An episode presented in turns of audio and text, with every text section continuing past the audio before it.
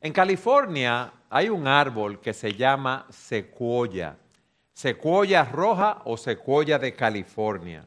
Y es uno de los árboles más altos que existen en el mundo. Es un árbol que llega a medir 115 metros. 115 metros es aproximadamente un edificio de 35 a 40 pisos de alto. Imagínense, un edificio de apartamentos. Usted calcula, qué sé yo, 3 metros, 2.80 por planta y puede tener de 35 a 40 pisos. Imagínense eso. Y cualquiera puede pensar que un árbol así, que dura de 1200 a 1800 años, según los estudios que yo estaba leyendo, debe tener unas raíces muy fuertes. Un edificio de 40 pisos, ¿cuántos pisos hacia abajo puede tener o debe tener de raíz para soportar un árbol, tan alto? Porque tiene 7 y 8 metros de ancho el tronco del árbol. ¿Cuántos metros ustedes creen que tiene? 15 metros hacia abajo, 20 metros para soportar 115 de altura. Ese árbol solo tiene de 2 a 3 metros de altura.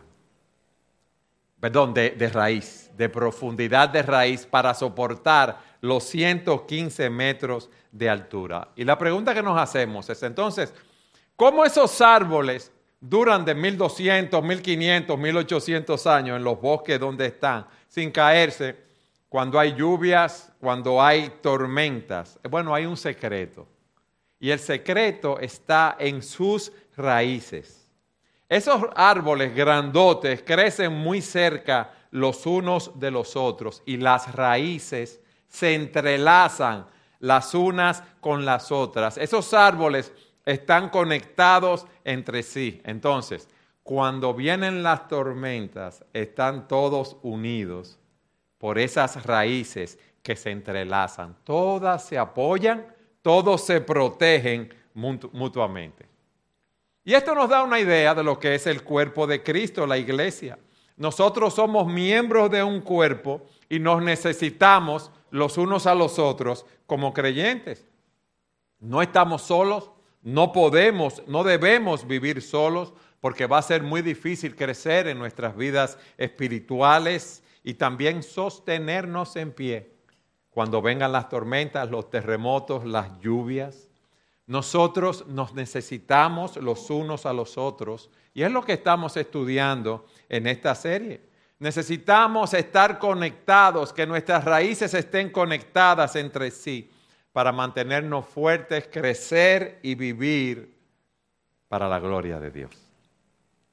En esta serie hemos visto hasta aquí que debemos amarnos los unos a los otros, debemos eh, servirnos, debemos alentarnos los unos a los otros en la medida que crecemos a la imagen de nuestro Señor y Salvador Jesucristo. También vimos cómo el amor es fundamental para poder cumplir todos estos mandatos de los unos a los otros, porque ese amor verdadero eh, nos lleva a servirnos, a alentarnos los unos a los otros, pero ese amor también debe llevarnos a amonestarnos los unos a los otros. Y yo quiero que ustedes me acompañen a la epístola del apóstol Pablo a los romanos en el capítulo 15, versículo 14 para que veamos este tema que vamos a estudiar en este día. En los versículos anteriores, desde el capítulo 14, Pablo ha confrontado a los hermanos allí en Roma en relación a temas cruciales, cómo debía ser la relación de esos creyentes que son más fuertes en su fe y los creyentes débiles. Y él les dice lo siguiente, capítulo 15, versículo 14. En cuanto a ustedes, hermanos míos, yo mismo estoy también convencido de que ustedes están llenos de bondad, llenos de todo conocimiento y capaces también de amonestarse los unos a los otros. Pablo tiene una alta consideración de estos hermanos, al igual que los creyentes en todas las iglesias tenían sus luchas, pero él estaba confiado en que como esos hermanos estaban llenos de bondad y de conocimiento, ellos podían amonestarse los unos a los otros. Y yo quiero que, veamos en primer lugar el significado de amonestar.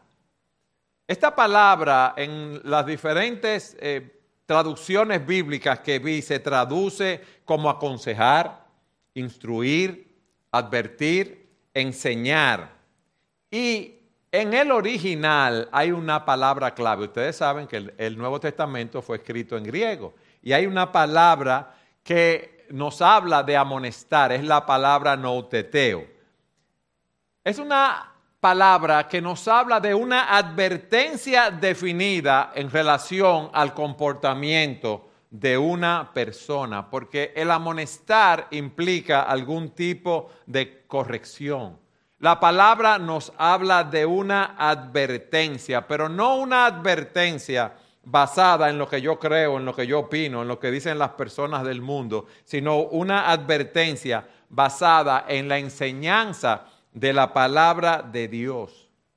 Nosotros debemos eh, advertir, apremiar, exhortar a las personas a que adopten un curso de acción, porque en algún momento dado pueden estar siguiendo un curso de acción que no es bíblico.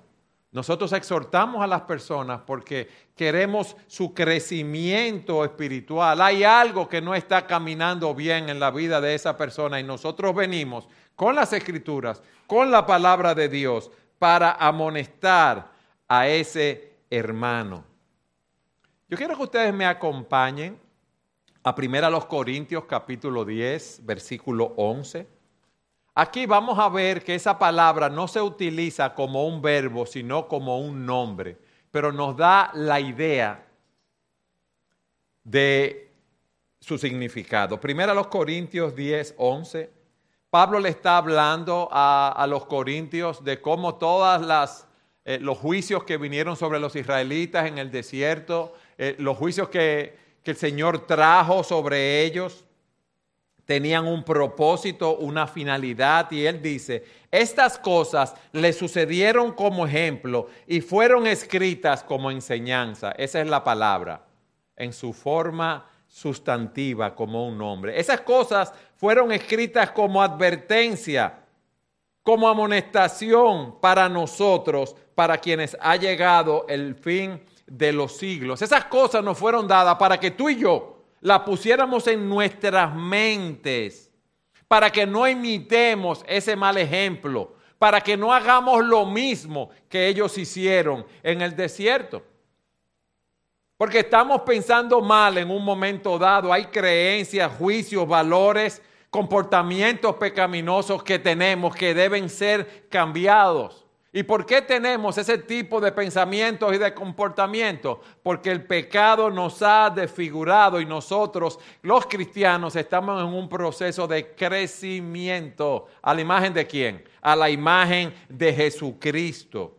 Nosotros, fruto del pecado, hemos perdido nuestra utilidad y necesitamos ser cambiados. Necesitamos muchas veces ser amonestados. ¿Para qué? Para cumplir el propósito para el cual Dios nos creó. ¿Para qué nos creó Dios? Para que viviésemos para su gloria. Y ese cambio es realizado por medio de una comunicación verbal utilizando la palabra de Dios, amonestando nosotros, usando la palabra de Dios en el poder del Espíritu Santo.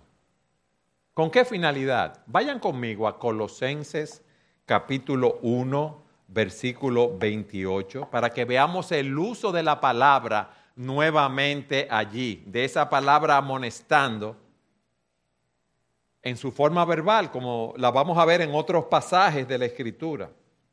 Pablo dice a los colosenses, a él nosotros proclamamos amonestando a todos los hombres y enseñando a todos los hombres con toda sabiduría, a fin de qué? ¿Qué dice su Biblia? A fin de presentar a todo hombre perfecto en Cristo. O sea que nosotros amonestamos a las otras personas, le advertimos, los confrontamos, los aconsejamos. ¿Para qué? Para que alcancen la madurez espiritual para cumplir nuestra labor dentro del cuerpo de Cristo, para que esa persona pueda tomar sus decisiones basado en los principios de la palabra de Dios, para que esa persona pueda cambiar su manera de pensar el curso de acción que está siguiendo, que no está de acuerdo a lo que Dios dice en su palabra y lo haga conforme a lo que Dios dice en su palabra para que pueda honrar al Señor Jesucristo con su vida, en su trabajo, en su trato con los demás, en su matrimonio, en el manejo del dinero, para que sea semejante a Cristo. Ahora, lo segundo que nos preguntamos o pensamos, Oh, pero es una labor de los pastores, para eso están los pastores en la iglesia, ¿verdad? Para amonestar, porque ellos son los líderes. Eso nos lleva a nuestro segundo punto. ¿Quiénes o quiénes son los responsables de amonestar? Bueno, todos los hermanos, tanto los pastores como los miembros de la iglesia, tenemos la responsabilidad de amonestarnos, de aconsejarnos, de advertirnos, y podemos utilizar todas esas palabras como sinónimos, de confrontarnos los unos a los otros cuando las cosas no están marchando bien en la vida de una persona. Pruébeme eso, sí. Vamos a primero a los tesalonicenses, capítulo 5, versículo 12. Hemos visto el significado de la palabra amonestar Estamos viendo ahora que es una responsabilidad tanto de los pastores como los miembros de la iglesia. Primero a los tesalonicenses 5:12, pero les rogamos, hermanos, que reconozcan, o sea, que sean considerados, que honren, que respeten a los que con diligencia trabajan entre ustedes y los dirigen. Está hablando de los pastores y los dirigen en el Señor, o sea que tienen cuidado del rebaño y los instruyen. Esa palabra instruir ahí es la misma palabra en griego, aquellos que los amonestan. Pablo está hablando con los tesalonicenses, le está diciendo que ellos deben reconocer, a sus pastores, apreciarlos eh, por la labor que realizan en el cuerpo. Los pastores trabajan con diligencia, son obispos, pastores, supervisores de la grey, se paran frente al rebaño para conducirlo por el camino de justicia y los amonestan e instruyen en las verdades de la palabra de Dios. Esa es parte del trabajo de los pastores. En Hebreos capítulo 13, versículo 17, se nos hace un llamado a recibir esa amonestación de los pastores. Dice, Obedezcan a sus pastores y sujétense a ellos. ¿Por qué? Porque ellos velan por sus almas como quienes han de dar cuentas. Permítanles que lo hagan con alegría y no quejándose, porque eso no sería provechoso para ustedes.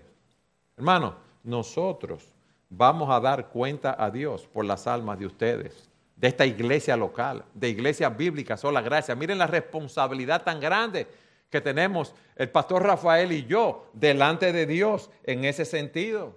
Por eso eh, hablamos con ustedes, por eso hacemos visitas pastorales, por eso tratamos de hablar la verdad en amor, aunque muchos en un momento dado haya advertencias, consejerías, amonestaciones que no les gusten, porque no, no están de acuerdo a los principios de la palabra de Dios. Pero esa responsabilidad no es solo de los pastores, es responsabilidad de cada uno de ustedes, los miembros de esta iglesia. Vayan ahí mismo, primero a los tesalonicenses 5.14. Dice a los tesalonicenses, les exhortamos, él hace un ruego, les rogamos, hermanos, a que amonesten, mire la palabra nuevamente en el original, a los indisciplinados, que amonesten a los que andan desordenadamente, a aquellos que son vagos, a aquellos que son ociosos, perezosos, a aquellos que no quieren hacer nada. Eso no es una labor solamente de los pastores, sino que es un deber de todos los miembros de la iglesia. Pero si ustedes van, y yo quiero que vayan a segunda los tesalonicenses 3.14 para que veamos el uso de esa palabra nuevamente, Pablo dice allí 3, 14 y 15, y si alguien no obedece nuestra enseñanza en esta carta, señalen al tal y no se asocien con él para que se avergüence. Versículo 15. Sin embargo, no lo tengan por enemigo, sino amonéstenlo. La misma palabra en el original, nouteteo, como un verbo. Amonéstenlo como un hermano. Hay hermanos que muchas veces tienen eh, una conducta eh, pecaminosa, un comportamiento pecaminoso. Sabemos que eso es malo para su vida espiritual porque va en un derrotero, en un camino que va a cosechar las, las, malas consecuencias de esa manera de actuar, de esa manera de pensar, de esa manera de vivir. Eso afecta al creyente, eso afecta al testimonio de la iglesia, es un mal testimonio para todos los que lo observan y nosotros debemos amonestarlo. Pero debemos amonestarlo como un hermano, con amor, con cariño, como veremos más adelante. Ay, pastor, eso está fuerte. A mí no me gusta meterme en la vida de nadie. Yo vengo a la iglesia, yo oigo mi mensaje, todo muy bien, todo una sonrisa, abrazo, beso con los hermanos, lo oigo y me voy.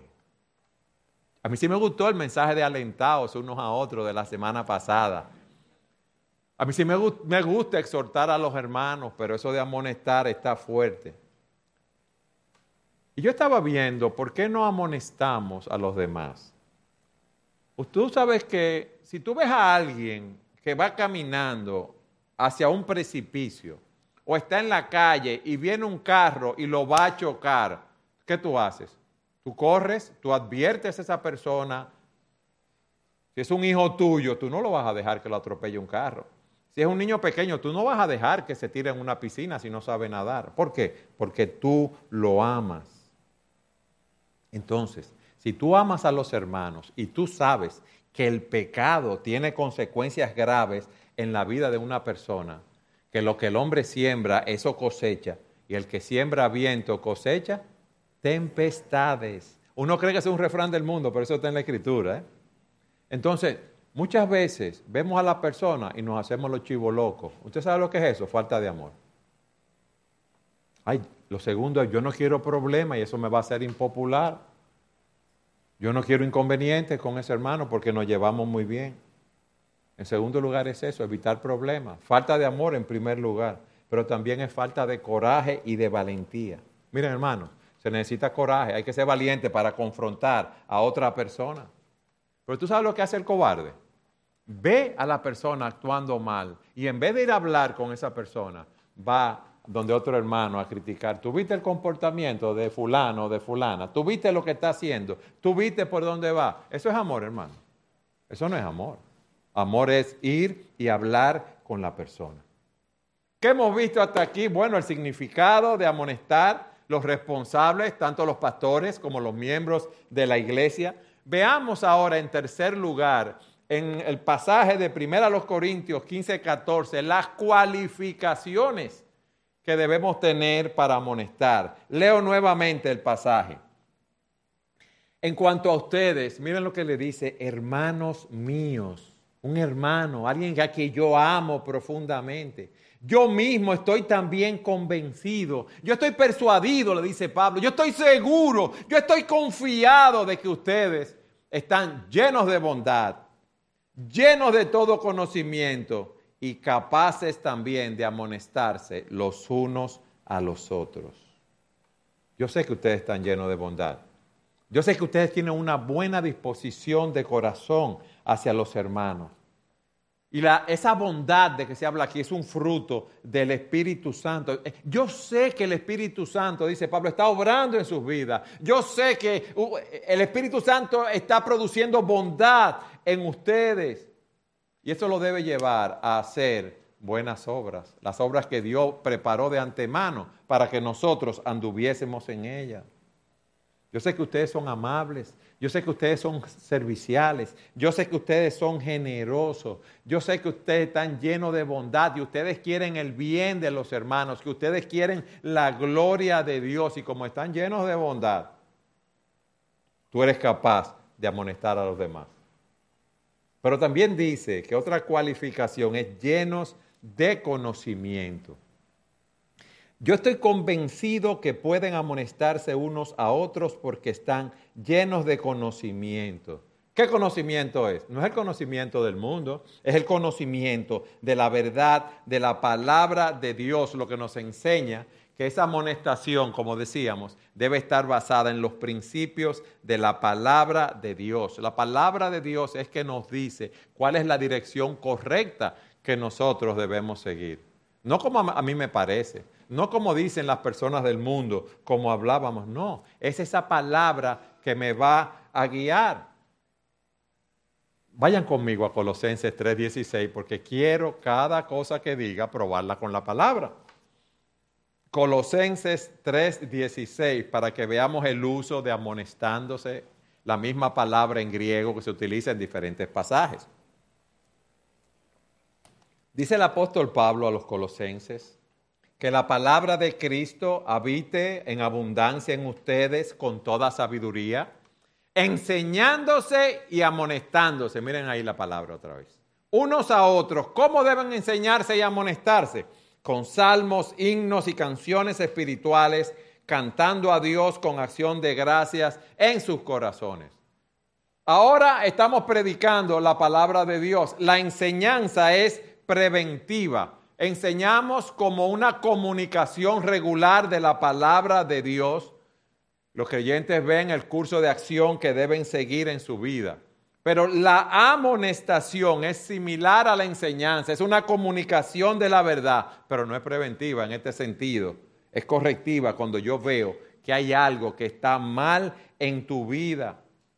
Es la comunicación, la amonestación de la verdad para ayudar a una persona a corregir un comportamiento pecaminoso.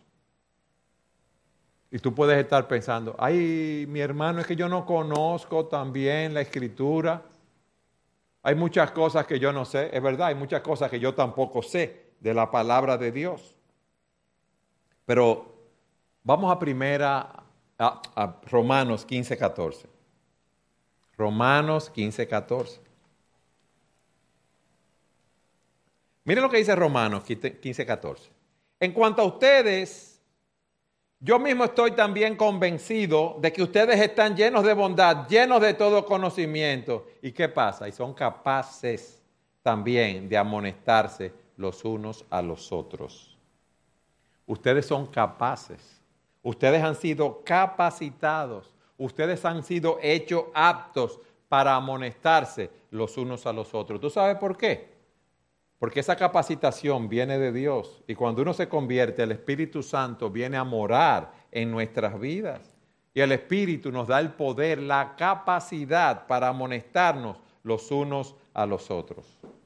Miren hermanos, nosotros debemos valorar y amar a esos hermanos que son fieles en venir a hablar con nosotros cuando estamos tomando el camino que no debemos tomar. Esos hermanos que son fieles en venir a hablar con nosotros y a instruirnos en la palabra de Dios. Hermano, ¿qué es lo más fácil? No meterme con nadie. Bien con todo el mundo, abrazo y beso, pero entonces si es así, no estoy cumpliendo mi función en el cuerpo. Yo estoy llamado a velar por mi hermano en ese sentido. Y cuidado con quedarte callado cuando debes hablar. Cuidado con ese pecado de omisión, porque estás llamado a hablar y no lo haces. Nosotros debemos cuidar de nuestros hermanos. Hemos visto las cualificaciones llenos de toda bondad, de todo conocimiento. Dios nos ha capacitado para nosotros también poder amonestar a otros.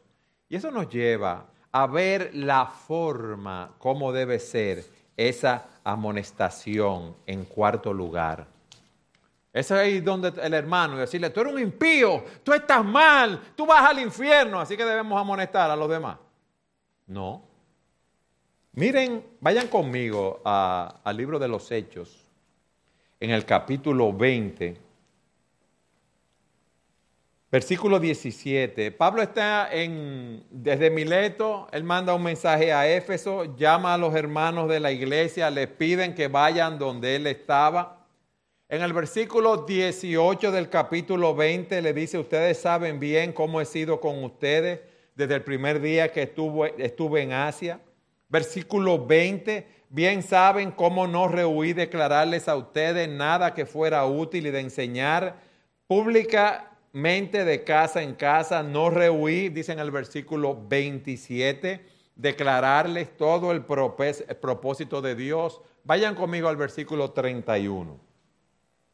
Él le dice que van a entrar lobos disfrazados de ovejas al rebaño. Y entonces le dice en el versículo 31, por tanto, estén alerta, recordando que por tres años, de noche y de día, no se cede amonestar. Miren la palabra ahí. No se cede amonestar a cada uno con lágrimas. Pablo amonestaba con amor y compasión. Dice un autor que a nadie o a la gente no le importa cuánto conocimiento tú tienes, sino cuánto tú los amas. Y generalmente, si una persona no está convencida de que tú tienes buenas intenciones, de que tú lo amas, muchas veces no va a escuchar lo que tú tienes que decir. O sea que debemos, hermanos, filtrarlo todo a través del amor y la compasión. Debemos examinar y quitarnos la viga de nuestro ojo antes de ir a quitar la paja del ojo del hermano. Ese es el punto. El hermano debe saber que nosotros lo amamos, que nosotros nos preocupamos por él. Hay un, sentimentalismo. La persona dice, yo te voy a aceptar, no importa lo que tú hagas, el camino que tú sigas. No, si yo te amo, yo no puedo dejar que tú hagas lo que tú quieras, que tú sigas el camino que tú quieras, porque hay camino que al hombre le parece derecho, pero su fin es camino de qué, hermano? De muerte. Yo tengo que cuidarte. Como yo decía, si yo te veo que tú estás caminando para un abismo, yo no te puedo dejar que caigas en ese, en ese abismo. Y si te amo, no puedo permitir que eso suceda. Pero no solamente debemos amonestar por amor y compasión o con amor y compasión. Amonestar implica perseverancia. Fíjense lo que dice el versículo 31 de Hechos 20. Por tanto, estén alertas recordando que por tres años de noche y de día, no se cede amonestar a cada uno con lágrimas. Ahí habían falsas creencias. En el futuro iban a entrar lobos rapaces y él le da esa advertencia noche y día durante tres años. Quizá a una persona, eso nos enseña, perdón, no quizá, que muchas veces a una persona vamos a tener que estar confrontándola, hablando, amonestando, hasta que cambie ese tipo de comportamiento. Eso requiere persistencia, perseverancia y mucha paciencia con los demás y con nosotros mismos. Pero también requiere sensibilidad. Vayan conmigo a primera a los Corintios 4:14.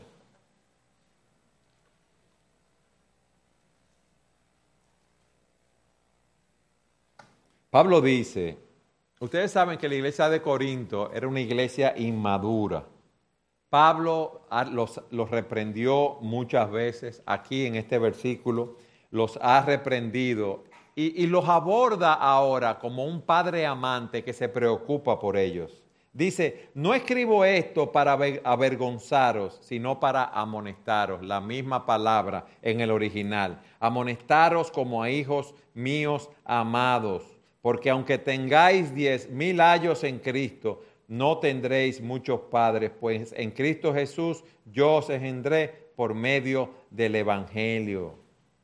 Yo no escribo esto para avergonzarlo, yo no quiero avergonzarte, mi hermano, pero yo quiero amonestarte. Yo quiero que tú escuches, le está diciendo, para tu propio beneficio. Yo quiero que tú tomes las palabras que yo te estoy diciendo y las pongas en tu mente, recuerden. Amonestar es eso, poner en tu mente los principios de la palabra de Dios porque hay algo que está mal en tu vida, hay algo que debe ser corregido. Y Pablo le dice, ustedes son mis hijos. Yo le estoy corrigiendo como un padre corrige a sus hijos con amor. Yo no quiero herirte, mi hermano. Yo no quiero herirte, mi hermana. Yo no quiero que tú te avergüences. Yo quiero ayudarte a que tú vuelvas al camino correcto. Eso es lo que él nos está diciendo aquí. Ahora, Debemos amonestar con amor, compasión, siendo sensibles, pero cuidado, Yeme bien, cuidado con convertirte en el crítico de la iglesia. El que ve supuestamente lo que está mal y empieza a amonestar todo el mundo. Hay personas que le gusta amonestar sin seguir ninguno de estos principios bíblicos, sin saber si esa persona está pasando por una situación específica, difícil. Y quizás en esos momentos, si tú no sabes lo que está pasando, debes acercarte a uno de los pastores de la iglesia. Pastor, yo quiero ir donde el hermano tal o cual porque veo esto. Es prudente que yo lo haga cuando tengas alguna duda en ese sentido. Cuidado con ser un crítico. Cuidado con creer que tú vas a ganar puntos porque tú eres que amonesta a todo el mundo en la iglesia. No, lo que buscamos es el bien espiritual de ese hermano. Yo quiero ver el fruto del Espíritu en la vida de ese hermano, de esa hermana. Yo no quiero amonestar para crear enemistades, disensiones. Esto es algo espiritual. Yo debo hacerlo con bondad, con amor, con conocimiento en ese sentido. ¿Qué hemos visto hasta aquí? Bueno, eh, hemos visto el significado de esa amonestación, nuestra responsabilidad como creyentes y de los pastores también. Debemos ver, vimos que debemos estar llenos de bondad y todo conocimiento también que debemos hacerlo por, motivados por el amor, por la compasión, con sensibilidad. Debemos ser pacientes, debemos perseverar. Pero también cuando habla de que debemos ser capaces de amonestarnos los unos a los otros, debemos entender que esto es un camino de dos vías. O sea, yo debo estar dispuesto a recibir la amonestación. Y eso, ahí es que a nosotros no nos gusta. Yo debo amonestar, confrontar, advertir, pero yo debo también permitir que vengan otros y hablen conmigo. Yo debo estar dispuesto a escuchar, porque como vimos la semana, yo puedo endurecerme también por el engaño del pecado y creerme que estoy haciendo todas las cosas bien hasta que viene un hermano y, me amonesta, me confronta con una situación. Y eso a nosotros no nos gusta. ¿Y quién es este para venir a decirme a mí tal o cual cosa? Tu hermano en Cristo.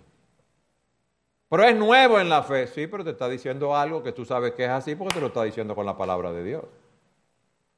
Ah, no, él lo que quiere es humillarme. Ah, pues tú eres Dios que conoce el corazón del hermano y sabe que es lo que quiere humillarte. Yo tengo que pensar lo bueno.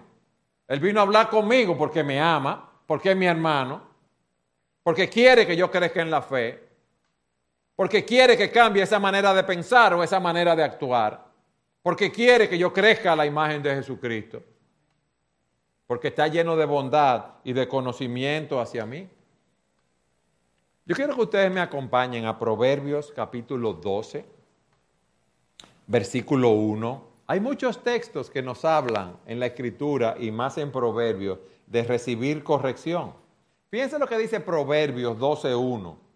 El que ama la instrucción ama el conocimiento, pero el que odia la reprensión es torpe, es tonto. ¿Por qué? Porque esa corrección es para mi bien. Dice en Proverbios 12:15 ahí mismo, el camino del necio es recto a sus propios ojos, pero el que escucha consejos es sabio. Hermano, vamos a escuchar consejos, no nos creamos que no sabemos todo, no nos creamos que somos la última Coca-Cola del desierto, que nadie nos puede decir nada, que somos los super santos que estamos en un nivel espiritual que ya no necesitamos crecer más. No, todos nosotros necesitamos crecer espiritualmente. ¿Tú sabes por qué no nos gusta que nos reprendan, que nos amonesten? Porque somos unos orgullosos.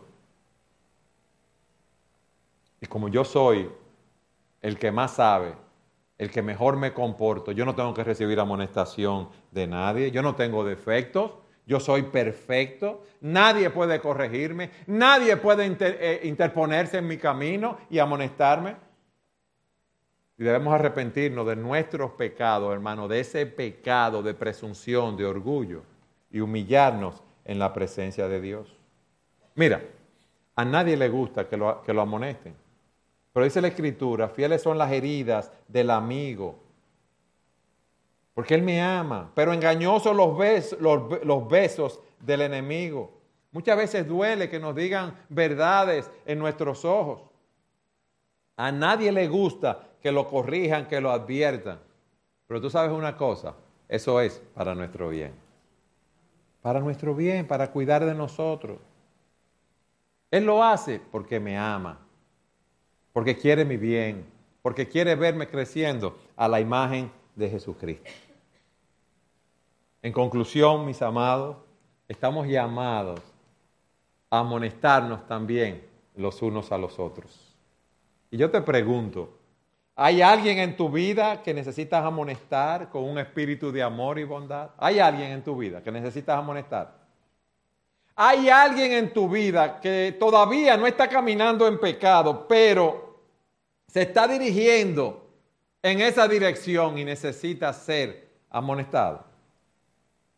Hay hermanos que están haciendo algo que les hace daños a ellos mismos y a los demás. Y tú tienes que hablar con ellos. Habla con ellos, amonéstalos en amor. Estamos llamados a hacerlo. Ahora, Tú tienes hermanos a tu alrededor que son fieles en amonestarte. Que cuando te ven actuando mal, vienen donde ti en amor, con ternura y te traen la palabra.